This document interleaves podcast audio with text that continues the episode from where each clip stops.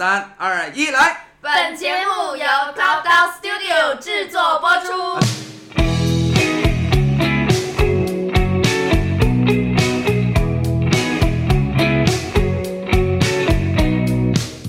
各位听众朋友们，大家好，欢迎收听 Who's Talking 月聊，我是胡晨玉。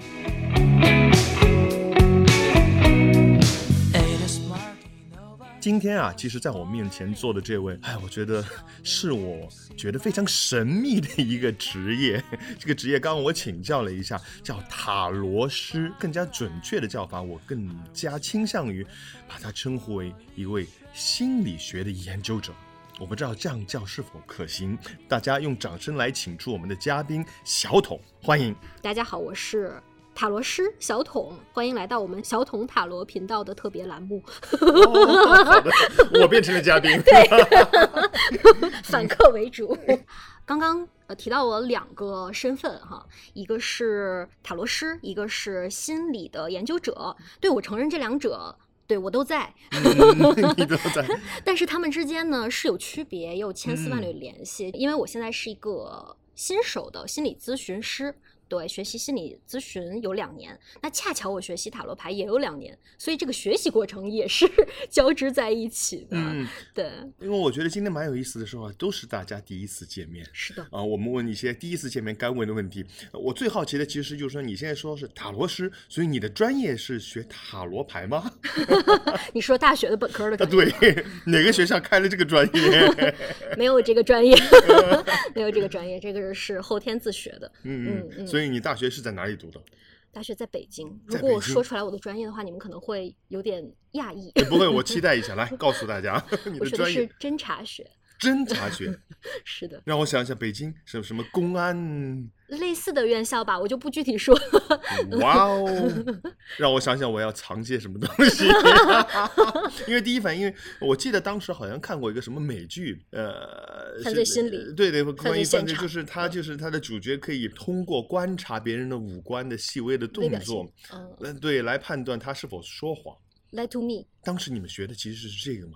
当时是犯罪心理学这一块，嗯、这个很有意思。所以塔罗牌和这一行，因为我一直相信人学的专业现在没有用，在将来的某一个时间点一定会把所学的用上。嗯、所以你现在在你的塔罗牌或者是心理的研究上，其实也用到了当时学的侦查学的一些技能吗？我觉得都是通的。嗯，大家学的，包括您的音乐行业，其实也是很相关的，嗯、因为这都是关于对人的理解。只不过我们对人的理解要如何去应用，可能就是各个行业不同的点了。嗯，对，比如说你要说去抓人，嗯、去做侦查行业，嗯、那你可能就要从对人的理解和把握，然后去想着怎么去制服他，是吧？或者说怎么理解他为什么会啊做这样的事情。然后他可能，如果说他逃跑的话，现在会藏在哪里？等等等等，就从这些方向去分析。那么做心理咨询的话呢，就是通过我是个体心理咨询哈，到现在还没有涉及到家庭这一块，那可能就通过跟对面的这位来访，然后听他的诉说，然后包括我问一些问题反馈，然后去。做一个像镜子一样的存在，然后帮助他去探索自己和理解自己，解答他现在的一些困惑。大概是对我目前，如果简短的来介绍这两个行业的区别的话，嗯、可能我会这样说。嗯嗯，所以这两个行业的区别，我第一反应是你那个专业读完，岂不是应该在？在一些公安局之类做做做警察、做刑警，专门抓人吗？不是应该是做过几年警 察，或者是审问犯人的感觉。是的，的确是做过。所以这就是我是觉得现在有点慌的感觉。但是什么促使你到时候学了这个专业，然后把他这个专业反而用到塔罗牌上？心理学上，嗯，应该当时我相信，是不是你在公安系统那个专业来学习的话，第一志愿应该是做警察，嗯，对不对？嗯、对我就是想做警察，所以才去了这个学校读的这个专业。当时的确是，当时我报这个学校这个专业，其实就是因为自己从初中开始有一个志愿，就是想当警察了。嗯，然后做着做着呢。我不知道大家有没有类似的经历和体验，可以来类比一下哈。嗯，比如你说当警察，想当警察，对，呃，想当警察，后来改行的这种关于这种嗯体验。嗯、所以当时你想当警察，其实是向往那种感觉，对，还是觉得你有一种天赋，可以洞察别人的一切。嗯、呃，那倒不是，我觉得可以做一些事情吧。嗯嗯、呃，做一些我认为自己比较擅长的事情，比如我从小会喜欢跆拳道啊，然后武术啊这种，对，然后自己小时候是练过一些的，但是，但是你做着做着就会发现，的确我们对人会有一定的理解，但是回到刚才那个问题嘛，用这种这份理解去干点什么，呃，什么叫做做事情，以及自己擅长的、喜欢的东西到底是什么？怎么样把自己的这种擅长和喜欢用在做自己至少不那么烦的事儿上？对，所以嗯这些，嗯在这个过程中就经历了一个很大的变化。嗯，明白。嗯，所以当时你得出的结论，自己擅长的、喜欢的到底是哪个点？其实我是蛮有服务心态的一个人。服务心态。对 哦，对，就是比如说你今天坐在这里的话。嗯，我特别想知道你的好奇是什么？你想通过这次我们的播客聊出一些什么呢？对我会对人有这样的，就是我我想知道对面的这个人，嗯，明白。嗯，他跟我想说一些什对啊么东，西。审犯人就是这种心态。我忽然意识到一件事情，其实现在社会上真的蛮需要这样的一种心理的服务的，嗯这样的一种提供。所以塔罗牌也可以起这样的作用，帮人缓解心理问题吗？嗯，我认为是可以的。然后，嗯但是我要细说一下哈，嗯这个问题也蛮复杂的。塔罗牌跟心理咨询它有什么样的不同，或者说心理咨询的不同流派，咨询也分不同的流派的。嗯就是小飞行有问我，就是关于这个塔罗牌，它到底是跟心理学的哪部分是相通的、很相嗯似的？我想想，可能是跟荣格的那个共识性的理论很像，因为心理咨询它的流派也是非常的多。然后荣格本来是弗洛伊德的学生，但他背叛了，最后背叛了弗洛伊德。那荣格自己研究的这一套呢，它就会涉及到，比如说人的集体无意识的一个领域。就什么叫集体无意识？呃，我举个例子吧，就是我们小时候听那个黑板那个粉笔嗯呲啦一下那个声音，我们嗯都会觉得很难受。嗯那个东西没有人教我们的，我们嗯很天生的就带有这嗯种对它的那种反感、敏感。比如说，嗯我们听到一些音乐，我相信您应该也有这种，就是嗯嗯这个行业的嘛，它就是很顺。我听这个歌儿，所有很多人都觉得它这个旋律就是应该这么来，嗯嗯，但是有一些嗯旋律的话，它就有点出离，就是让人们觉得哎不应该这样。嗯这可能都是一些在集体无意识里面的东西。嗯嗯，所以现在的塔罗牌可能就是要从这样一个大的集体无意识的池子里面嗯去调取一些线索，然后给我们的生活、给我们的精神一些指引。那么它的好处嗯可能是什么呢？它可以给人希望。如果你抽到一组牌的话，然后他告诉你了这个事情的结果的话，你好像就有一些奔头了，嗯，他有就有一些希望了。嗯嗯对，嗯所以塔罗可能就是这种这样的功能。然嗯后再说说心理咨询吧，咨询现在有很多不同的流派嘛，然后我们国内主要的几种。精神分析肯定是无法逃脱的一个一个流派，一说心理咨询就说要精神分析，弗洛伊德，然后还有几个流派是像 CBT 叫认知行为，然后我自己在的这个以及我比较欣赏和喜欢的流派是人本，它是从存在主义那边来的，这跟心理咨询的发展历程是有关系的。然后人本它出现的是什么时候呢？我觉得这就是跟您刚才说的那个问题是相关的，就是为什么现在的人心理压力都非常大，非常想找一个出口，因为这个流派是从二战之后，就百废待兴之后的那个时候，在美国开始兴起的，所以当时的人们就比较迷茫的，不知道生存的意义。然后在探究生存的意义，从那个时候开始，然后我们会有这样的一个流派。这个流派主要在这里面讨讨论什么呢？讨论自由，讨论无意义，讨论死亡的焦虑等等，是这些。所以大家就是在用这种不同的理论和不同的对人的理解来进行咨询、进行对话和交流。所以在心理咨询里面，反而不是通过告诉别人答案，嗯，来嗯给别人以希望。嗯比如说人本，他如何给人以希望呢？给人以力量呢？他是让你感觉到被接纳了。你小时候在有条件的爱里面长大，就是你考好试了，别人才能给你一顿麦当劳吃。哦，no，现在你在这里能感感受到的是，在咨询里面感受到的是无条件的爱，无条件的关注。那你心里的一部分就被接纳和疗愈了。对，大概是这样，它的原理不一样，但是最后人们有一个算是实验吧，实验的一个结论就是不同的流派，他们到底哪个更更有效？最后心理学家们答得出的答案是渡渡鸟效应。渡渡鸟效应就是大家一起跑步，然后不论谁先到终点，谁都赢了。大家都是一样的效果。因为我没有接触过塔罗牌，这个塔罗牌是不是跟算命 有关系？因为呃，给我的感觉，有些人，哎呀，这个后面有什么大事儿，我怎么去占卜一下？然后以前在什么中国古代有什么龟壳之类的，然后有西方扑克牌，我知道有人拿就是那个来算的，然后好还是不好？然后庙里有签，上签下签下下上上也有。哎，塔罗牌是不是功能上也是算命的一种？塔罗牌是不是很多年轻人？我的感觉是年轻人喜欢塔罗牌多一些，他们来接触塔罗牌是不是因为下一次就要考试了？他来算一下，看准不准？准的话就无条件的继续相信下去。是的，你说的我我完全同意，就是它既是跟心理学有。一丝的联系，但是它同时也是占卜，也是一种算命，对。然后这个就跟什么呢？比如说，呃，我是我是八零后啊，我上小学的时候，那个时候星座刚开始兴，所以大家就开始讨论星座。然后呢，现在的人比较喜欢讨论 MBTI，对，它都是一种对于自己的。探索和理解可以这么说，我们想通过抓一个抓手，去让我们知道，哎，我这个人是怎么样的，我后面会发生什么样的事情，就确实是这样一种心理的状态。所以我说他这个牌啊，我刚才可能就是我补充一点没说完，就是它可以解决一些焦虑，给人以希望，但它同时也有可能带来新的焦虑。天哪！因为你刚刚这么一说，我第一反应，如果我我去算的话。不管我后面是大事儿小事儿，我总希望拿到的是好牌，嗯，对不对？因为拿到好牌的话，我是觉得现在人有很多觉得信心不足嘛，嗯，他总希望有一些东西可以给他一些因素的一些鼓励和支撑，嗯，他觉得哇，这个算出来，我顿时有了信心，这样的话可以促使这件事儿做得更好，嗯。但是我是觉得，是不是好牌和坏牌的几率永远是一半一半？我觉得就是一张塔罗牌，它有正位和逆位出来的不同的概率，然后它也确实是虽然是一张牌，就跟人的性格一样，性格它其实是它是多面的，而且同样一种性格，它其实不分好坏的。嗯啊，我们这个人比较耿直，那有的事情上耿直就是好的，有的事情就过于耿直了。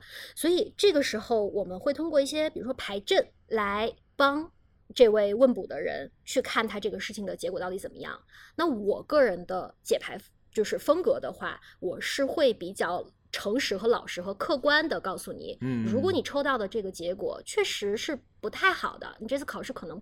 不太容易过，我会直接告诉他的。哇，对，但是塔罗牌会告诉你为什么不太有利于你，然后你需要做一些什么，它可能就可以改变了。嗯，因为我个人对于人的命运观的理解，它不是一条单行道。嗯，比如说塔罗牌，它是根据你此时此刻的能量去算出、测算出你现在问的这个问题的一种可能性。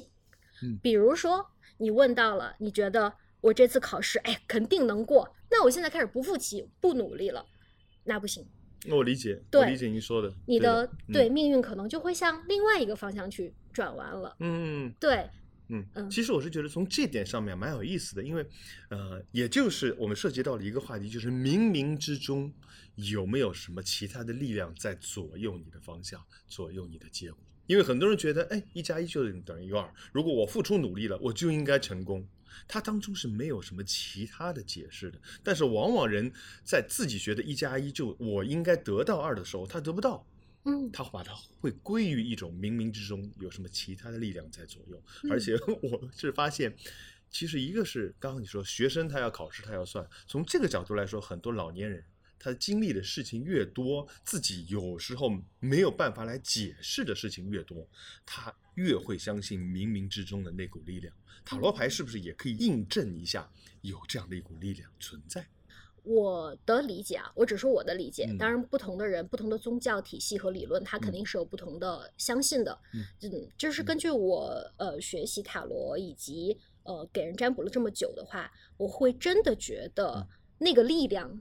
存在那个存在吧，对，就存在我们本身，就是我还是我自己命运的主人。嗯，就我此刻做的一个决定是这样的话，不会因为什么东西像宿命一样，就把我真的去往什么什么方向去引领去带。但是决决定的力量一定是在我本身的，只不过我们比如说通过塔罗牌的话，它是一种工具，它可以连接心理学的话叫潜意识，嗯，然后神秘学的话可能叫高龄，就是自己的那个。高我那个高龄，嗯嗯对，然后他可。以借助这种工具和那个东西去做一定的链接，然后那个东西可能能告诉你，现在你可能往什么方向去是更好的。嗯嗯嗯，嗯，这个让我想到了以前说的运势。对，运势。对呀、啊，我们一边用牌来印证一下，我只想体验一下这是什么样的感觉。OK，来来来，我我现在迫不及待，我们想试试看行不行？好，好那你最好奇的一个问题，就是最好是关于个人本身的哈，嗯这样会更准一些。我需要把问题说出来吗？嗯，最好是说出来啊，但是 你要看对你自己的安全。嗯，安全对、OK 对，不要说就是，所以，呃所以它必须是一个 具象的问题，还是它是可以是一个，比如说，我只想知道我最近的运势怎么样？运势怎么样？那哪方面的运势呢？啊，还可以这样？对，哪方面的运势？一般有问什么呢？是不是大多数是问最近财运如何？对，工作、财运，然后恋爱都会有，嗯，恋爱也比较多。嗯，呃，我我暂时不需要这个，暂时我想就知道我最近会不会开心，因为开心因为是这样的，因为啊，应该这么说，嗯从明天开始啊、我就要出差。哦，我会去很多城市巡回的演出，我会去到深圳、成都、银川、新疆，嗯我会一大圈儿。嗯，要不我们就算算我这此行是否顺利，好，还是嗯不能轻易算，万一算的 有问题，那我还是去还是不去呢？这样吧，我们看看这个需要注意什么。像刚才说的，它不是说为好为坏的，它这个一个一段旅行肯定是有它看完以后，你告诉我此行你应该穿什么样的衣服什么颜色为准。吃的时候要记心啊，羊肉少吃。那你想着这个问题来开始做洗牌吧，就是用你自己擅长的方式洗，想怎么洗东西。这个这个和我平时接触的扑克牌不是很一样，所以，我今天用了个大牌。然后你告诉我后面我要干什么？这个我们每人发几张牌吗？还是什么样子的？哎，你跟随我的引导就好了。好嗯，你想着这个问题啊、一定想着你，嗯，或者是你想想这次旅程当中，我现在想的就是这个几个地点，嗯，因为为什么有时候看这个几个地点，它的感觉是不一样的。嗯，比如说你提到深圳的感觉，成都的感觉，嗯，成都感觉很多人第一反应是火锅，然后啊，银川，银川是羊肉吗？新疆，看美人喜欢什么，我估计还是美食会比较 吸引我一些所以一般嗯你说一个地名，我第一反应是那儿吃什么，这是我第一反应。好，我现在牌已经洗完了，然后应该如何呢？呃，你平常是用右手剁还是左手剁的？发牌吗？我来告诉你，右手多还是用左手多，就是右手右手剁嗯是吧？那现在用左手，嗯嗯，左手可能就连接到无意识，切一排，就先把这个牌先放在桌上嗯，啊，对，可以可以可以这样切，然后把这个放在它上面，然后它就是最下面这张就是切出来的牌嗯了。我们来看一下，哦，不错，星币一的正位，然后接下来再用左手一只猪 一个存钱罐，啊，说明有钱嘛。一会儿我来解读哈啊。下面用左手在这里面抽三张牌，OK，嗯哎，它是刚才是这样出来的啊。啊好啊，还有正反之分。对，这边是正，这边是随意的三张牌，对，嗯，好已经这儿抽一张。，OK。那我来说一下哈，抽到的居然全都是星币牌组的牌，就是小阿尔卡纳里面的。首先切牌是这先给我普及一下，什么叫 什么叫那个？小阿尔卡纳是吧？一共有几组？四组嗯星币、权杖、宝剑和圣杯，你抽到的牌全都是星币的，它是在火、风、土、水四个元素里面的土，啊就会非常具体。就嗯像你刚刚在描述的时候，你想到的是那里的吃的，嗯对第一反应。非常的具象而且是直接吃进去的一些很物质的那种感受的，所以它是一种很实在的那种想象。嗯，我还闻到了味儿。嗯 嗯，那么这抽到这组啊，我我先说一下这个切到的星币一的正位，它是一个星币的 ace 嘛，星币的第一张牌。嗯嗯所以我觉得抽到这张牌是挺蛮利于旅行的，因为它 是一个对，它是一个很好的一个开端。就像你存要存钱的话，你往里放了第一枚硬币，嗯嗯，对，就是说这个这趟旅行对你本身的意义来讲，包括对后面的发展来讲，它可能也是一个一个新的阶段的一个开始，就是它就这样开启了。所以，那我们看一下这里面需要注意什么？我觉得这个这张牌在中间，那这次绝对是吃喝不愁的一趟 活活动。他是星币国王，他是星币里面的就是最厉害的那个国王在这里。对，所以上面有嗯一个罗马数数字，这个是几这个是十四啊？十四。对，就是一到嗯十是那个，所以这个序列号一共会有多少？十四，就就是是它星币的最后一第一张和最后一张啊都，所以我把它一。头一尾都搞。对哦，是的好的。哦，而且这可以，你你刚刚才又说到了一头一尾的话，那它可嗯能也象征这这个这次旅程是一个完整的一个过程，嗯就是从头到尾的话，你会感觉到嗯很舒适是的，很舒适。对，至少在物质方面 上完全没有那种很窘迫的那种时嗯候。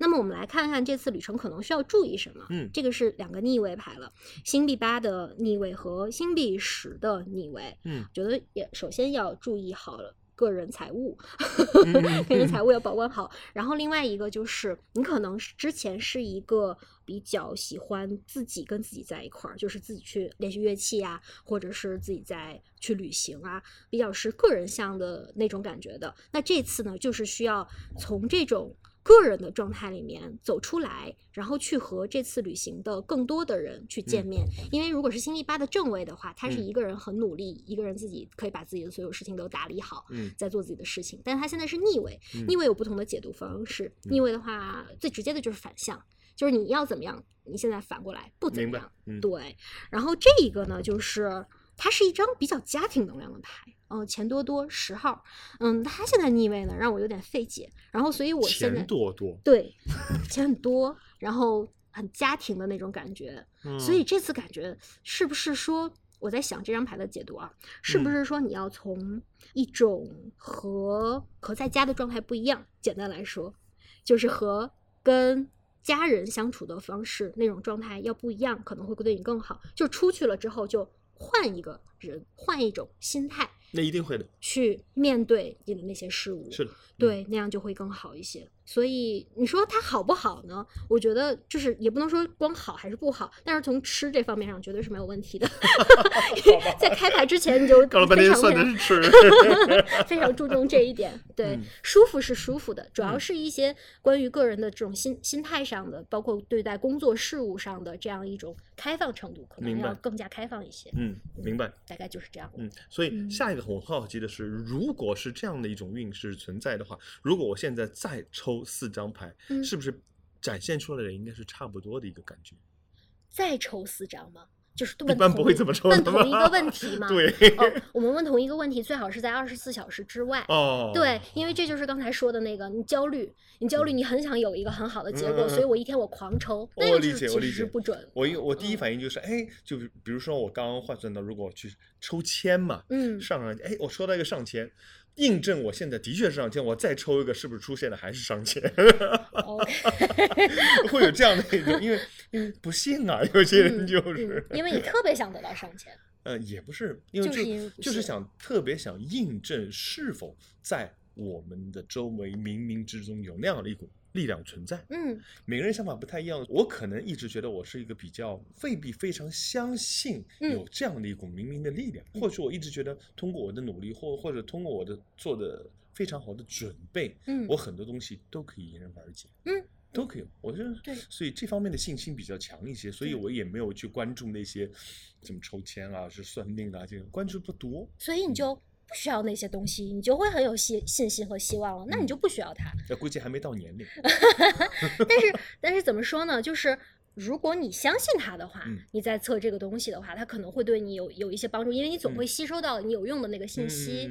而且就是您刚才说的那个，我就是想印证它准不准。嗯，那参与这个占卜的目标就变成了去印证占卜这个事儿准不准，或者嗯说这个塔罗是准不准的。是所以它不是说解决你自己的问题了，它解决的是别人的问题了。明白明白对明白。你一开始说心理上的一种服务嘛，哎，会让我意识到一点，我觉得这个方法其实挺好的。塔罗牌其实是一种非常好的可以把人带入进去的一个，嗯呃、应该说是道具，嗯或者是一样这样的。然后通过你的很多的说的话，你可以帮人缓解很多心理上的一些问题。是的，嗯，这一点我是觉得非常好。所以你现在是不是通过这样的途径帮了很多人？我不知道每个人经过我解牌之后是什么样的感嗯觉，会不会跟你一样的感觉？嗯因为我想这就跟我们去做不同的娱乐方式一样，有的人喜欢看电影，有的人喜欢画画，有的人喜欢弹奏乐器，宣泄的一种方式。不只是宣泄，是能够感受到和自己在一块儿，然后会让自己有力量的方式。嗯，对，还是一个，就像一开始说嘛，总想得到一张好牌，嗯得得到一个好的运势的一个嗯印证，就是给自己多一些的鼓励和信心。对，所以嗯，我想说的是，可能每个人得到鼓励和信心的途径本来就是不一样的。嗯你要觉得算牌这个事儿不嗯准，我不相信它，嗯我算完了之后跟没算也没有什么区别，那我们就换下一种，明白我。我们就去嗯玩别的。嗯嗯，对，这是一种算法，还有什么嗯其他的算法吗？在塔罗牌的玩玩法上面，都是问一件事，抽四张牌来解，都是这样的一种形式。这是我自己做的牌阵，然后不同的哦塔罗师有不同的牌阵，像昨天是秋分嘛，秋分还嗯会有一个大家都会用的秋分牌阵，然后我通我惯用的是这一种，然后还有一种方式是，比如说二选一，嗯，就是我现在纠结我要去哪个城市发展，我去北京还是去上海，然后它能后这个具象的指向吗？对，有一 个 V 字形的牌阵可以看一下，可能去哪边会更好，需要注意哪边去招注意些什么。哇哦，而且包括其实很多事儿都可以问，嗯近期的运势啊，嗯然后或者是我、今天晚上吃什么东西，我真的是可以吗？真的可以，来，我们来吧。真的吗？你想你想知道一下今天晚上要吃什么？因为我好奇的是，有人会为了今天晚上吃什么而找塔罗师来算一 是卦。我自己啊，我自己，我自己 所以，所以，所以嗯我们就是我第一反应就是，刚一局以后，我想看看，再来一局，想试试看是什么样的一种感觉，你知道吧？那还是你最关心的一个问题，不一定是吃什么，可能你还关心其他的，就是因为一定要发自内心的，就好像嗯怎么说，基督教你说要向上帝祷告这种，嗯你要很真诚的去发问，然后他可能会告诉你一个答案。对的，一会儿我可以给你讲一个我生活中的一个例子，嗯然后那个例子真的是让我很很很惊呆的一个例子。好的，那我现在嗯开始切牌，但是我现在还是蛮可惜的。这样的一期节目真的是应该通过视频的形式，更多的把牌面展即时的展现给大家。嗯不过我们想了一些补救的方案，对我们会把牌面这些图案啊，会通过 show notes 的方案或是公众号，让大家可以看得仔细一点。所以好，我们现在已经准备好了，我换一个话题吧。我是嗯觉得就不要问吃的了，嗯因为前一个问题跟那个已经有关了。我一直在想一个问题，就是想，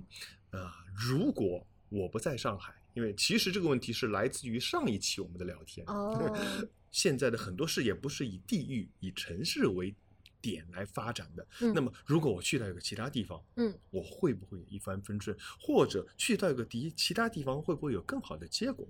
你心里有个目标吗？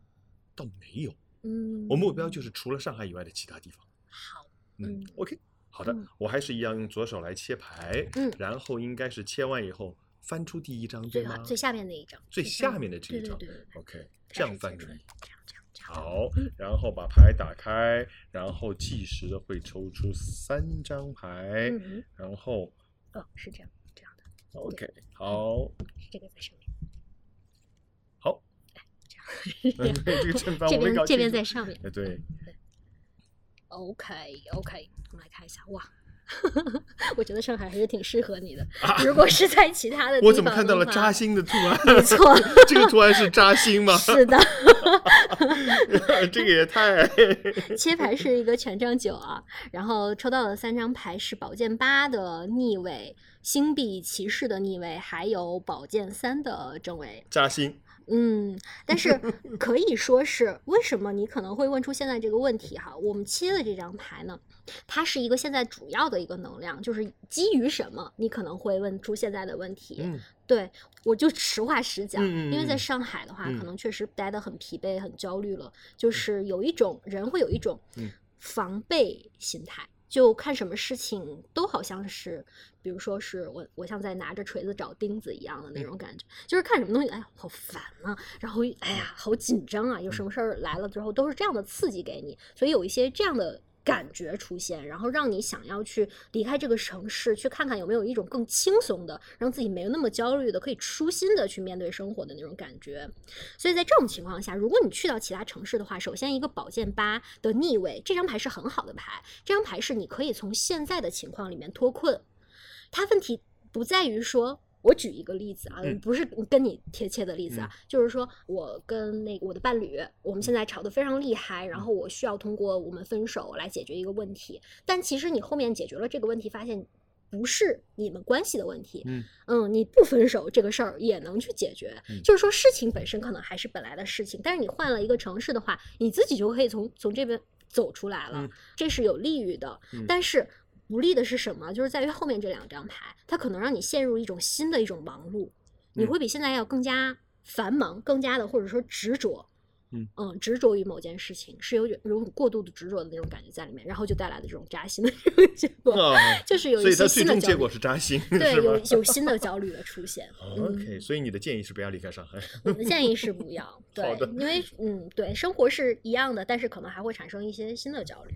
上海压力很大，嗯，工作也很繁忙，嗯一繁忙呢，各式各样的事情就会扑面而来，所以有很多的确会有这样的想法：如果我离开上海，嗯会怎么样？当然，他的潜意识一定会告诉他，上海的机会非常多，嗯，我在这边会有更多的发展的机会，但是随之而来的给他的压力和嗯事端也一定会同比增加的。嗯所以离开上海会怎么样？或许这个问题是我感兴趣而问的，但是或许也是很多听众心里有的问题。有可 能，嗯，有可能有缘分听到这一期的听众，他会，嗯他会听到同样的结果，然后他会跟你有一个共鸣，然后他嗯，不也会，他的抽的牌是不一样的。对所以我是觉得建议所有我们在收听节目的听众朋友们，你们在做出这样的决定之前，请找到小桶算一卦，他一定会给你一个正确的一个方向。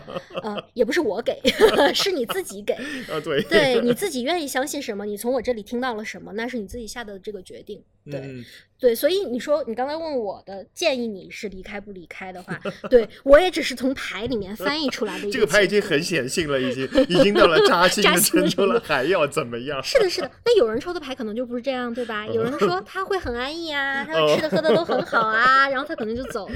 对的。但是，嗯，对，每个人确实是所以我也没有想到会有扎心这样的牌出现，因为我一直以为塔罗牌出现的是相对来说客观，它也不叫客观，相对来说中性的图案，可以让塔罗师从不同的方向去分析，给人以不同方向的一个推荐。嗯或者是一个指引。那你告诉我，现在啊，我蛮感兴趣的，就是来找你的一般是什么样一个年纪的年龄层的人来找您来算呢？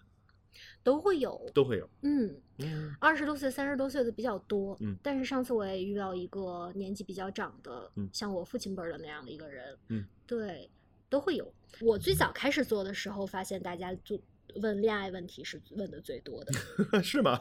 哦跟前任会不会复合啊？啊，然后喜欢的人有没有结果啊？下一个会不会更好？到最后就是塔罗师推荐我分手，是不是这样的一个故事？嗯，大家都会不一样吧？嗯，嗯但是这两年可能集中在工作赚钱这方面的就会多起来了。明白，明白，明白。嗯那么您现在是通过什么样的途径呢？是线下开一个店，还是怎么样的一个途径？人家找你算呢？哦，基本还是在线上。嗯嗯线下上对线下的话，我有去摆过嗯摊儿，就是做一嗯些市集。现在市集也很多嘛。所以嗯线上的话，就我们视频，然后我把牌抽出来，就像我们刚做的一样，无非是隔了一个视频，是不是这个概念？也可以语音，然后嗯你就可以告诉我你现在心里面从一到七十八里面想几个数字，然后我嗯们就等于做现场的这样一种抽牌。哇哦！你把这个对我把它点出来，点出来之后翻出来解读。别人怎么来找到你们的？通过什么途径呢比如？说小红书，小红书。哎，对，然后或者是口口相传的这样推荐，对，嗯然后我也有做线下的那个摆摊儿的时候认识嗯的一些朋友，然后他们会过来找我算账。OK，给大家一个方向，小红书怎么找到你？那就是请搜索小桶塔罗频道，谢谢大家。小桶塔罗频道。对好的。那么我这样呢，我对这个职业比较好奇。对这个职业来说，你觉得最好的发展是什么？或者你自己的向往是什么？你觉得要做到什么样的程度，是满足你自己对职业的一个想法？塔罗牌其实它的兴起跟这个小破站的这个平台是 非常有关联的，因为很多嗯塔罗塔罗师都是从 B 站做起来的。呃，你哎要说，稍等、嗯 b 站做起来，B，因为我刚刚很理解，就是如果我们视频，嗯呃，我们视频的话可以计时的我来抽牌，嗯，然后你可以计时的分析。那 B 站的话是什么呢？就是把你这个分析过程做成视频，再放个回放给大家看。哎，而且 B 站有一个特别有意思的东西，它有一个一些时间戳，或者是嗯就是它可以把链接加到这个视频里面去，让你去选，点那个屏幕去选。嗯嗯，对，所以很多的塔罗 UP 主嗯他都会做大众的占卜。什么叫大众占卜呢？比如说我给你三个指示物，今天嗯我抽出来这三张牌，那么大家是可以选择你选一组、哦二组还是三组。嗯，对嗯，然后有人选了三组，然后你点进去的话，这一组它有自己的一个解读，然后这一嗯组解读就是属于你的了。嗯，对，但是 B 嗯站是一个免费服务，对吗？是的，嗯、对，那怎么把它变为收费呢？呃，引流嘛，就是盈利模式。对他就是 会呃，比如说 UP UP 主他放出了视频，然后大家又觉得哇好准啊，好准。那我就想私信他了，对吧？嗯对，就是这样。OK，、嗯那么现在从事你这样的职业的人多吗？你有有没有一些同学也是转行做这一块儿呢？现在越来越多了。真的，对你打嗯开小红书，打开了 B 站之后，你会发现，就是一旦我们今天聊过了嘛，我们嗯的手机听见了，大数据听见了，然后你打开之后就会就会很出现很多，所以塔罗牌这个东西自己在家里可以自己算自己玩吗？可以呀、也可以嗯哦。嗯，所以你你嗯信吗？我当然相信了，我很好奇的是这一点。当然相信，因为很多人是会把自己的专业是作为自己的工作作为一个工作去处理，啊，纯的工作。哎，我是通过它来赚钱，但是我自己压根儿不信。嗯，我不知道很多饭店的人是否吃自己做的菜，这是一个嗯，就是你也会很相信他吗？是的，你能告诉大家一个什么事例？你通过什么事儿让你自己深信不疑吗？我客户的事情我不能讲，讲自己的，对我讲我自己的吧，就是因为客户的那件事情，真的是他他抽出来了牌，那我也想听。就真的是完全对应他的那个问题，而且是会让人感动到流泪的那种程度，所以他就是跟前男友复合了吗？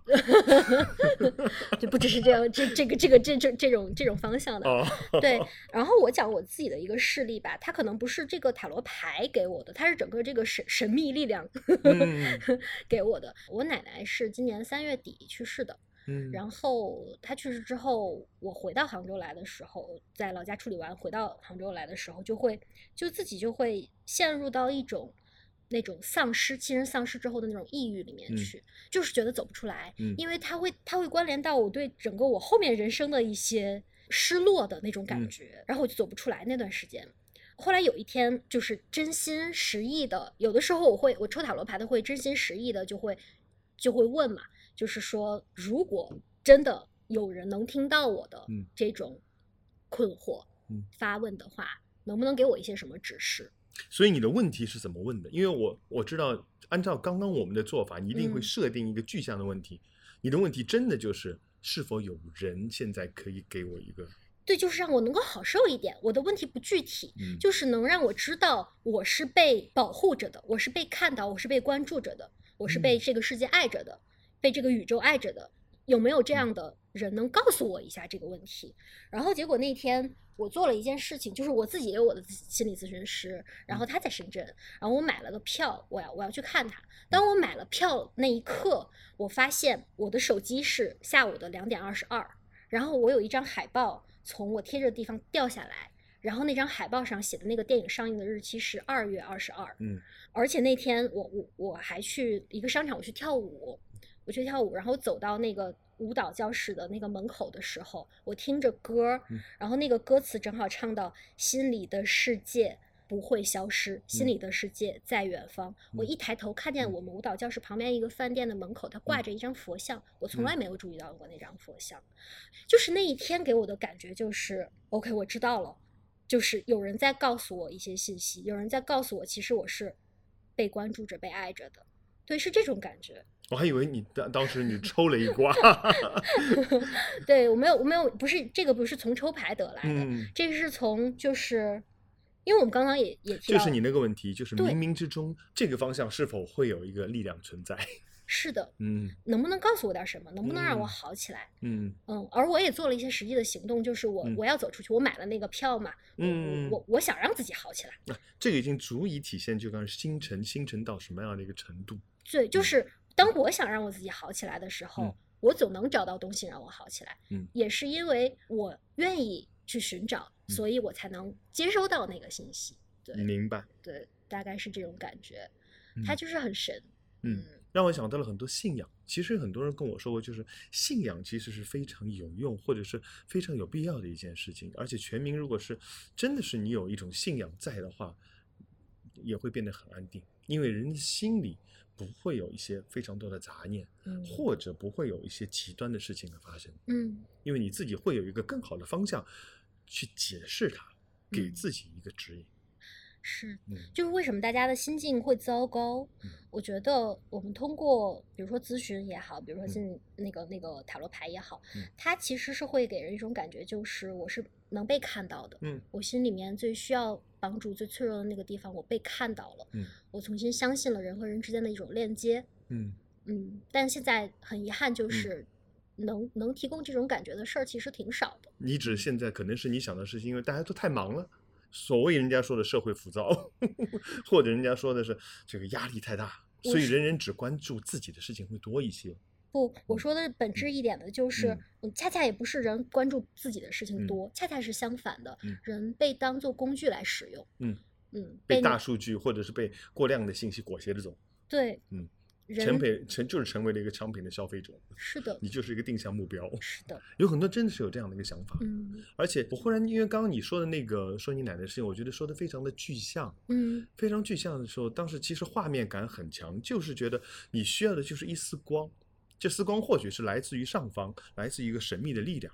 但是我忽然意识到，就是说，其实我是蛮希望这个社会的人更多的关心彼此，或许是莫不相识的一个人。嗯，你刚刚说的，其实我看到的是一个诉求，你希望是来自于上天，你让让你看到这股力量，但是我更希望来自于社会的，同样跟你人的个体。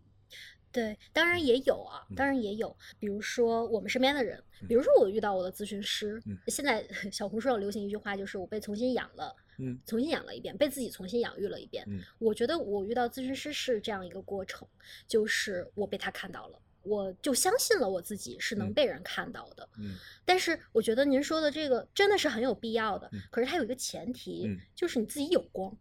啊，对对，你愿意把你的光分享给别人。如果说我今天都很匮乏，嗯我今天没有别人爱过，没有别嗯人关注过，那我怎么把我的爱分享给别人呢？所以刚才我们聊的这些啊，我就有一种意识，就是现在的年轻人其实对很多东西会产生一种心理的依赖，或者一种心理的信任。我觉得塔罗牌是一种，哎，还有一个，还有一个叫那个叫啥，那个四个字母我永远记不住的那个算人 MBTI 啊，不是，啊再您再说一遍 MBTI，，MBTI。嗯，那个我觉得也蛮有意思的，很多我周遭的很多年轻的，比我年轻的那些同事，他们会了解你是哪四个字母之类的。对，那个其实是不是跟塔罗牌也有所相似？来分析人，跟塔罗吧倒嗯不是那么的相关，但是我觉得大家是处于一种什么样的心理状态去接触这个事儿呢？就像比如说我们小的时候对星座感兴趣的时候，大家就会问吧，你是什么星座的？嗯啊，我他然后后来又发明到星星盘，就是嗯我的上升星座是什嗯么，我的月嗯亮星座是什么，等等等等。所以星座是一个，它因为有四个字母，所以相对来说是不是它更加准确一些？它有十十六种分类是吧？星星座也有很多，星座后面演变成了就是星盘嘛。星盘的嗯话也有不同的组合。哇哦，什么上升，什么什么什么，对对，你出出生的那一刻，天上的星星都在什么宫，黄道十二宫。嗯，它已经是嗯注定的。这个跟星星是上什么东西的那、嗯那个，就是出生了之后就能决定了，对吧？嗯，但是 MBTI 的话，我觉得这里面是有社会塑造在里面的，后天，对，有后天的东西在里头的，所以它也不绝嗯对。有的人可能过几年测它就变了，嗯，对理解。但是大家所以说现在更擅长于把它运运用在职场的测试上，就是你适合做什么样的工作。哦，所以现在入职还要做一个这样的测试吗？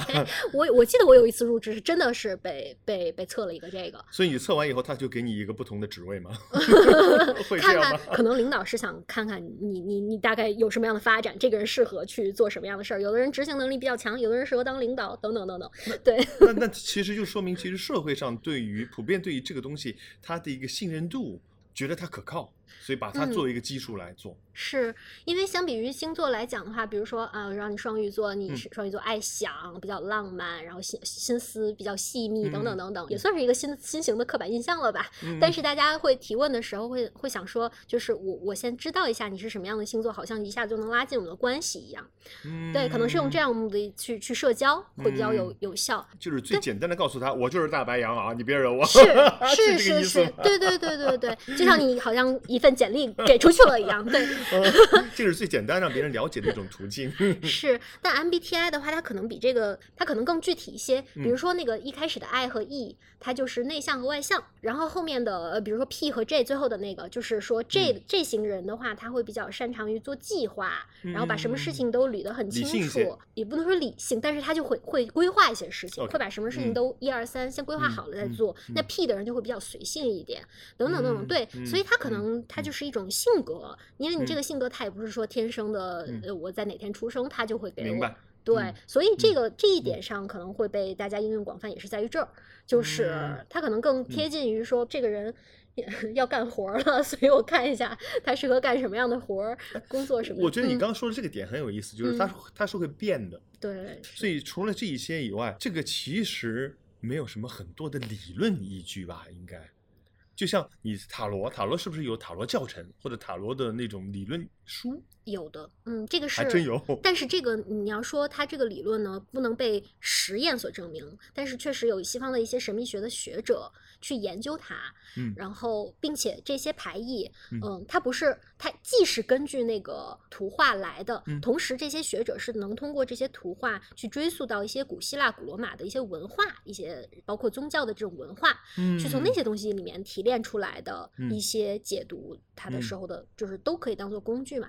那 MBTI 的话，好像也有一个说法啊，但是我不是很很研究这一块，嗯。就是它是从也是荣格的。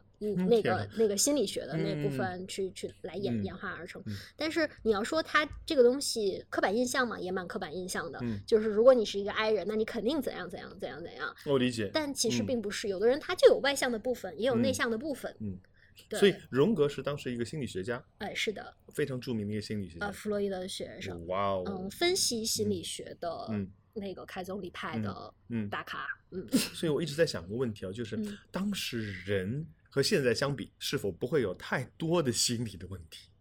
随着现在社会的这样的一种发展的速度，我相信出现的心理问题一定比当时那个时代要多得多得多。我愿称之为不同时代的人可能嗯会有不同的困境。如果说它有一个普遍的因素在的嗯话，那可能是这个社会发展到了什么样的一个阶段，然后这个社会普遍是怎么样对待人、看待人嗯的，可能就会衍生出一些不同的一些问题。明白但？难道嗯古代人没有困境吗？古代人的困境也很多，因为相对来说速度慢啊，嗯，信息量少啊，嗯，因为这个它永远不是恒定速度发展的，嗯它永远是嗯倍速，永远是就是永远它在往一个极端走的。因为我这个人始终相信一个事情，就是这个社会发展的速度越来越快，越来越快，人所面对的终有一天会超越人所有的这样的一种极限。如果你说这个的话，我也觉得它嗯确实非常贴合现代的人，他愿意用更高效、更快速的方式去解决问题，包括去了解一个人。因为问题越来越多，是冲着你跑过来的速率，要求你用更好的、更快的速度去把它消化掉。对，所以这个时候，如果你告诉我四个字母，我就可以了解你的话，那我觉得会非常的方便和快捷。好的，好的，好的，好的。这堂课以后我一定去补个课，把那个四个字母给记但住。但其实我刚才是是是想做一个讽刺啦，我想反过来说，就嗯是如果说我们真的要了解一个人的话，还是要去跟他聊，去跟嗯他去接触，而不能是只通过这四个字母去。但你知道吗？从某些角度来说，我一直觉得不是人不愿意去互相聊、是互相接触是，不愿意去交心、去了解对方，是因为信息爆炸，你嗯周遭把你逼向一定的 极限的因素太多了，嗯让你根本无暇分身。嗯，我们只有想办法是怎么样在现在更加好的去营造一些心理上的不叫绿洲，营造一些更好的让大家更加舒服的生活下去的一个方式。节目的最后，其实我们是希望每一位嘉宾他可以分享一首他自己非常喜欢的或者是有故事的乐曲给嗯大家。我们在音乐声中结束我们的节目，所以您给大家推荐一首。好的，那我一下子就想到了这首歌，叫《Hiding My Heart》。嗯嗯，因为这个也是我最近看一个综艺《哦再见爱人》第嗯三季，它是一个就是关于分手、离婚的情侣嗯伴侣的那种状态的一个真嗯人秀。嗯然后呢，这首歌就出现在傅首尔和他的爱人老刘的那一段里面。然后这首歌它一出来的时候，哇，我瞬间泪流满面。就是两个相爱的人经历了很长的时间了之后，然后他们对彼此的那种有一些失落，有一些无奈的那嗯种感觉，通过这首歌的那种伴奏，然后被展现出来的，然后非常的非常的真实，在嗯我看来，而且这个女性的这个歌者的声音，它是一种听起来蛮复古的，嗯但是你去一查。她才八二年的吧，好像是，她嗯才四十岁左右。她嗯其实年纪不是很大，不是那种很很像我们想象中的很很古老那个时候的民谣，嗯嗯但是他有一种复古的这种感觉在里面，他就像在讲一个一个故事一样，他慢嗯慢的给你讲一个一个故事，一个情感的故事。然后后来我一搜这张专辑里面，哎，还有其他的歌，我之前嗯收藏过。对，所以就很巧，对，很很有缘嗯分。然后我也嗯确实把这这首歌来推荐给大家。你这么一说，其实已经把我带入了这样的一种场景感。那我相信大家也很期待这样的一种声音是什么样子的。这样，我们两位亲身的跟大家道个别，音乐声中，我们结束本次的节目。来，我们大家下一次再约小桶继续占卜，继续聊，好不好？我们下期再见，下次再见拜拜，拜拜，拜拜拜。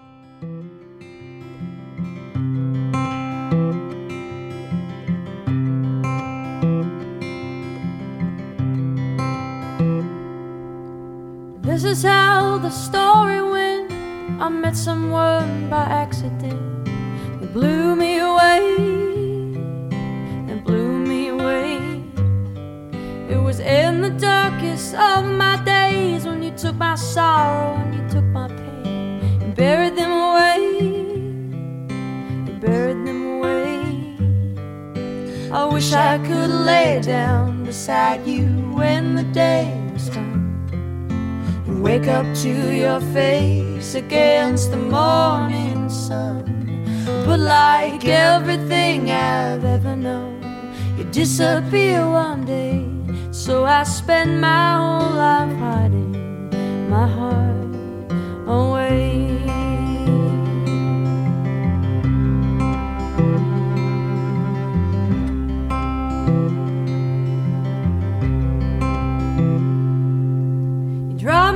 Off at the train station, put a kiss on top of my head, and watch me wait.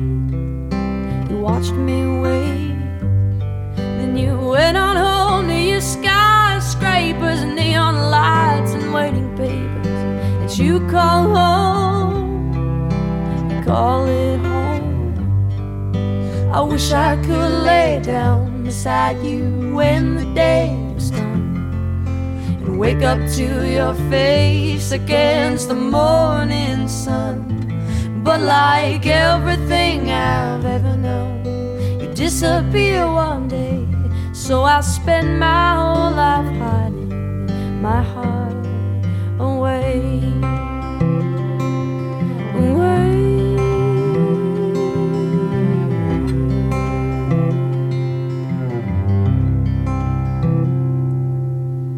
Woke up feeling heavy hearted. I'm going back to where I started. The morning rain, the morning rain. And although I wish that you were near, that same old road that brought me here is calling me home. It's calling me home. I wish I could lay down beside you when the day Wake up to your face against the morning sun. But like everything I've ever known, you disappear one day. So I spend my whole life hiding my heart away. And I could spend my whole life hiding my heart away.